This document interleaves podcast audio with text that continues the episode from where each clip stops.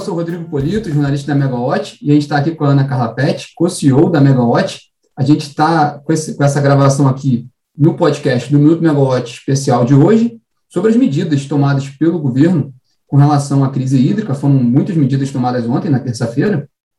A gente estava com esse bate-papo no Instagram, por problemas de conexão, o bate-papo ele foi interrompido, e a gente vai deixar essa gravação disponível para vocês de forma clara, né, com uma explicação do que ocorreu ontem, né, as medidas, e também um pouco da visão da, da, da Ana Carla sobre essas, essas medidas tomadas ontem. Bom, bom dia, Ana Carla. Bom dia, Rodrigo, tudo bom? Tudo bom, certinho. É, então, como a gente tinha comentado, né, foram três decisões importantes, né, for, foram é, o programa de redução voluntária do consumo por, por consumidor cativo, né, a bandeira tarifária de escassez hídrica, e a decisão do CNPE com relação à Eletrobras. Né? É, se você pudesse contar um pouco para a gente sobre elas. Vamos lá, Rodrigo. Bom, então, com relação ao programa né, de redução de consumo dos consumidores cativos, né, foi é, anunciado né, a implementação dele na semana passada, então ontem já foram estabelecidas estabelecidos algumas regras e valores, né, então, para os consumidores cativos que reduzirem entre 10% e 20% dos seus consumos, é, sendo a base de comparação né, a, a média de consumo no mesmo período do ano anterior, ou seja, de 2020, né? Então, o consumidor ele vai receber um bônus é, de 50 reais para cada 100 kWh consumidos. É, esse incentivo ele vai ser pago né, pelo próprio consumidor, que é pelo o custeio desse incentivo vem pelo encargo de serviços do sistema, o ESS, e a gente tinha feito um exercício aqui na, na Megawatt, né, de quanto então ficaria esse ESS, é, a depender da quantidade, então, né, de é, consumo efetivamente reduzido. A gente fez alguns exercícios, até chegando no limite em que todo consumidor, todos os consumidores regulados conseguissem reduzir 20% da carga. É, deu um valor muito alto de ESS, mas também não é esse cenário que a gente acredita. A gente acredita mais num cenário próximo ali do que foi divulgado pelo, pelo Ministério ontem, aí de 1% é, da, da carga, né, de redução de carga, que daria aí um ESS da ordem de R$ 3,50 por uh, megawatt-hora, ou, é, então, R$ 3,50 a R$ reais por megawatt-hora. Então, botando tudo na mesma unidade, então, seria um, um incentivo de 500 reais por megawatt-hora, ou 50 reais a cada 100 kWh, para um, é, uma despesa de R$ 3,50 a 5, ou seja, em torno de 1% ou um pouco, é, em torno de 1% ou um pouco menos de 1% do que é o benefício, né? Então, é, se espera que compense, então. E o outro incentivo também para pro, os consumidores cativos regulados, né, é, consumirem menos, então foi o estabelecimento aí do valor, né, da bandeira vermelha patamar 2, é, em R$ 14,20 para cada 100 kWh. É o, no, o nome desse é, novo patamar aí é chamado Bandeira Tarifária Escassez Hídrica, né? É um valor que foi maior até do que estava previsto pela ANEL é, quando se decidiu discutir o valor especificamente da bandeira patamar 2, né? O, o que tinha sido inicialmente proposto era um valor ali de 11,50 nas nossas análises, a gente já tinha identificado que talvez esse valor de 1,50 não fosse suficiente para estancar o déficit, é, mas é, mesmo esse valor de 14,20, nos nossos estudos mais atualizados, a gente também entende que o pode ocorrer um déficit ainda da bandeira tarifária até o fim do ano. A gente estaria estimando algo em torno de 5, 5,5 bilhões de reais, mesmo com esse valor mais alto para zerar realmente esse déficit da bandeira, hoje a gente enxerga um valor aí próximo é, de 18 reais a cada 100 kWh, ou seja, mais ou menos 50% do valor que a gente tinha então até agosto, né, que era de 9, é, 9,49 a cada 100 kWh. É uhum. claro que... Só, só, desculpa te interromper, só para confirmar, é, ficou 50% acima, mais ou menos 50% acima, né, Isso. E, é, e, e se fosse aqueles 18, seria praticamente 100%, né? Exato. Legal. É isso mesmo.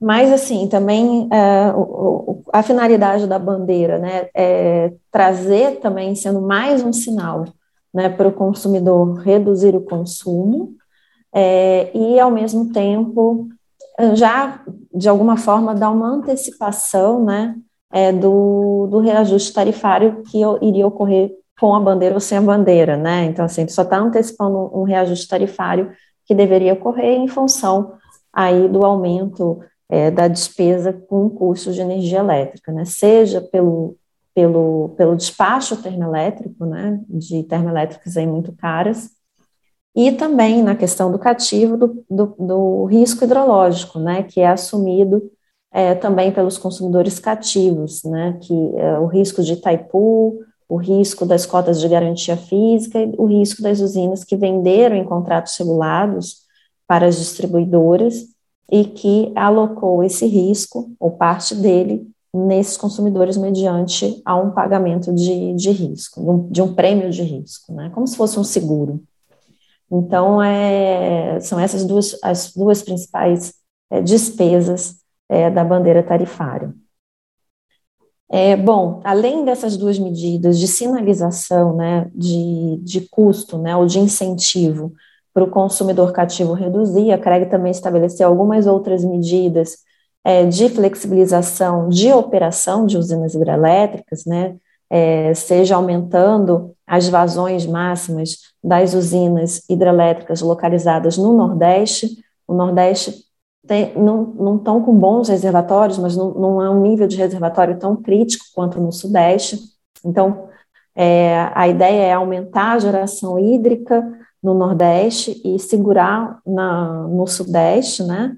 E que associado com, com aquela medida que também já tinha sido anunciada de aumento do intercâmbio, né, de energia do Nordeste para o Sudeste, em função aí de flexibilização de critérios de segurança de transmissão. Então, é, são medidas para aumentar essa disponibilidade de geração é, no Nordeste, transferir para o Sudeste e segurar é, água nos reservatórios do Sudeste, né? Para não levar a níveis ainda mais, mais críticos. Perfeito.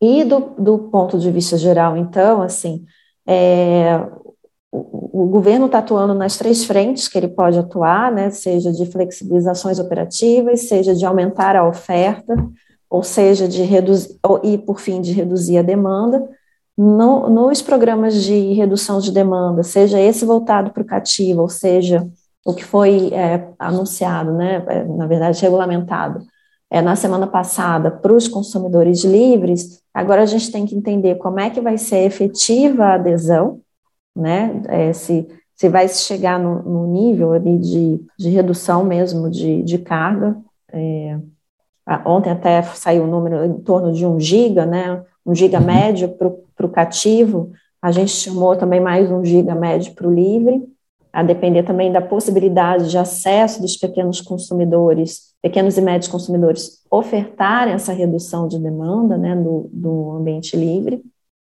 É, e vamos ver o que, que vai acontecer pela oferta, né? Aquele programa é, de oferta de termoelétrica adicional, de usinas com custo variável zero, né? Que aí a gente estaria falando basicamente de usinas a biomassa, alguma, ou algumas usinas também de cogeração a gás natural, é, pelos números que o Ministério divulgou na semana passada, a adesão foi baixa, né? O que foi ofertado foi da ordem de 20 megamédios, é muito pouco.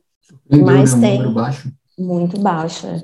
E tem as usinas é, Merchan, que é, tão, podem também fazer ofertas aí, né, com custo variável bastante alto, aí maior do que mil reais por megawatt-hora, é que essa aí a gente vai ver também, é, tem um grande potencial, né, de, de ter mais potência, então, para o sistema, que nas nossas estimativas, se todas essas usinas ofertassem é, a potência e ainda conseguissem é, também fazer aquelas conversões que foi incentivada pela CREG, né, de gás natural para óleo diesel, poderia chegar aí num, numa oferta adicional de 2, 2 GB a quase 3 GB de potência. Mas vamos ver também como é que vai é, é, ocorrer efetivamente esse aumento da disponibilidade e a própria geração aí que estava, a antecipação da, da geração também da usina GNA, né, que estava prevista para começar hoje. É, então, é, então, que aí é 1.3 giga. Então, é, até esse movimento da oferta a gente entende com muita relevância, né, era algo que nas nossas análises semanais a gente já vinha apontando, que a disponibilidade termoelétrica que estava lá no modelo era maior do que efetivamente a gente estava vendo na prática, né, e com, com os números que o ONS divulga é, diariamente, a gente até fazia um cenário um pouquinho mais conservador, colocando uma disponibilidade termoelétrica em torno de 16 GB, enquanto o modelo trazia números de 18, 19, tem meses até com 20, 21 GB.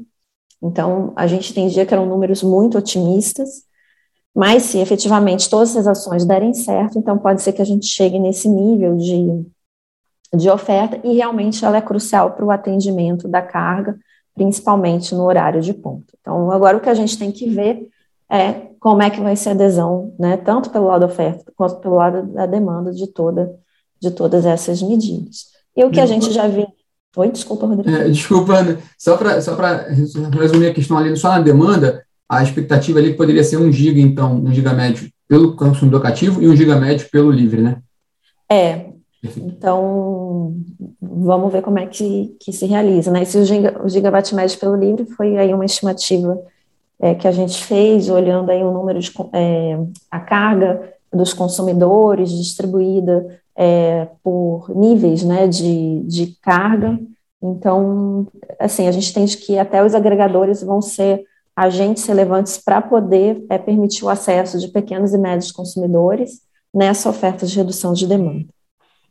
É, o que a gente também já vinha apontando, né, a gente acredita, assim, que tinha, então, muitas medidas a serem é, definidas aí pelo governo, regulamentadas, é para que a gente consiga passar o ano de 2021 sem o racionamento e 2022, né, é, também, é, mas é, o que a gente já não tinha dúvidas é com relação ao aumento, né, de, de toda a despesa, de todo o custo, né, tanto aí para os consumidores cativos, é, com os aumentos tarifários, quanto para os consumidores livres, principalmente aí no, no pagamento do ESS, né, que chegou aí recorde histórico de 40 reais o megawatt-hora.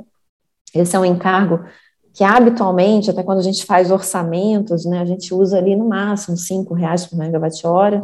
Tem anos até que ele é zero, né, porque não, não existe um despacho termoelétrico significativo. É, então, a gente já vinha apontando esse inevitável aumento de custo. É, e aí, chegando então na, na, aí no anúncio né, do, do CNPE sobre as medidas é, sobre os parâmetros né, de, de privatização da Eletrobras, né, os parâmetros econômicos, é, uma das, já estava previsto isso, né, que parte é, da bonificação que o governo receber iria ser destinado à CDE, né, a Conta de Desenvolvimento Energético, que hoje é uma conta para o setor da ordem de 20 bilhões de reais.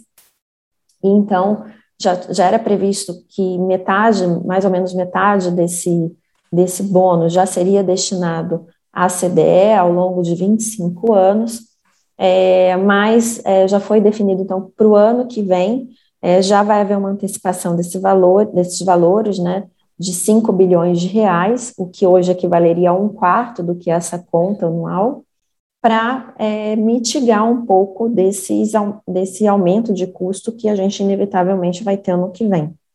Então, dá, é, é importante essa medida aí de antecipar esses recursos para a CDE para o ano que vem. E a tarifa também, né? O impacto. E a tarifa também, exato. exato. É, do, desses parâmetros da Eletrobras, como saiu ontem à noite, a gente ainda vai é, olhar os números ainda com mais calma, mas acho que um ponto que já dá para a gente comentar é a questão do, do valor das tarifas, né, do, desculpa, do preço de, da energia, é, que, que então está sendo considerado, né, é, são valores que, na nossa visão, estão otimistas com relação ao que o mercado é, vem trabalhando, né, é, eles preveem aí um valor de, estou procurando aqui no, no, no PDF que saiu ontem, mas são valores de 233 reais por megawatt-hora entre 22 e 25. É, Para 2022, até um valor que está é, tá mais baixo do que hoje a gente vê aí comercializando, sendo comercializado no mercado, né? Porque por conta justamente da crise hídrica, né? Os valores de energia para 2022 estão elevados por conta da crise hídrica. Então a gente está falando aí de é, preço convencional, de energia convencional no Sudeste, na casa de 340, 350 reais o megawatt-hora. Mas na medida que os anos passam, então para 2025, por exemplo, a energia está sendo já negociada num patamar de 170 reais o megawatt-hora. Então, uh, são valores bastante otimistas e a depender de como a Eletrobras né, pretenda fazer essa, essa comercialização, se em contratos de curto ou de longo prazo. Então, é, pode haver uma, uma, uma sobreestimativa desse valor, né, para compor esse fluxo. Bom, por fim, acho que o que vale a pena comentar é dessa parametrização, né, da, da privatização da Eletrobras. Então, é a definição da descotização ocorrer em cinco anos, é, o que então uh, já, é, já é um bom movimento, né, até para essa questão da abertura de mercado, é, reduzindo aí a sobrecontratação é, de longo prazo das distribuidoras, é, e já tendo então uma sinalização para o mercado, né, de quanto energia é, pode ser comercializada também no, no ambiente livre, né, é, não é pouca energia, bastante, a gente está falando de cotas aí da ordem é, de 7 é, gigawatts médios, né? Então, de, de energia, voltando aí, não necessariamente para o mercado livre, mas a, a Eletrobras podendo é, definir, então, qual vai ser a estratégia de comercialização dela. Um volume, um volume bem expressivo, né? Exato. E tem também a sinalização para o mercado é, da revisão da garantia física dessas usinas, né? Então, que já era algo esperado, acabou não saindo na lei a obrigatoriedade da revisão de garantia física dessas usinas da Eletrobras, como um requisito, né, a privatização, mas a gente já entendia que deveria haver essa revisão de garantia física para que os investidores tivessem né, é, consciência aí da real quantidade de energia que pode ser comercializada, né? Então, a redução é, média né, de garantia física ficou aí da ordem de 7% do conjunto de usinas é, da Eletrobras. Então, acho que são esses pontos principais que, que já dá para a gente comentar, Rodrigo. Muito bom, muito bom, muito bom resumo, muito boa explicação, Ana. E vamos guardar agora os próximos capítulos. Exato. Legal. Queria te agradecer de novo, Ana, pela segunda vez que você participa do Minuto Megawatt especial. É, pedir desculpa para quem estava acompanhando ao vivo, né? Mas que a gente fez esse, esse podcast aqui para deixar disponível para quem estiver interessado nesses detalhes. E vamos atualizando né, o que vier de novidade no setor. Obrigado, Ana. Eu que agradeço, Rodrigo. Bom dia para você. Bom dia.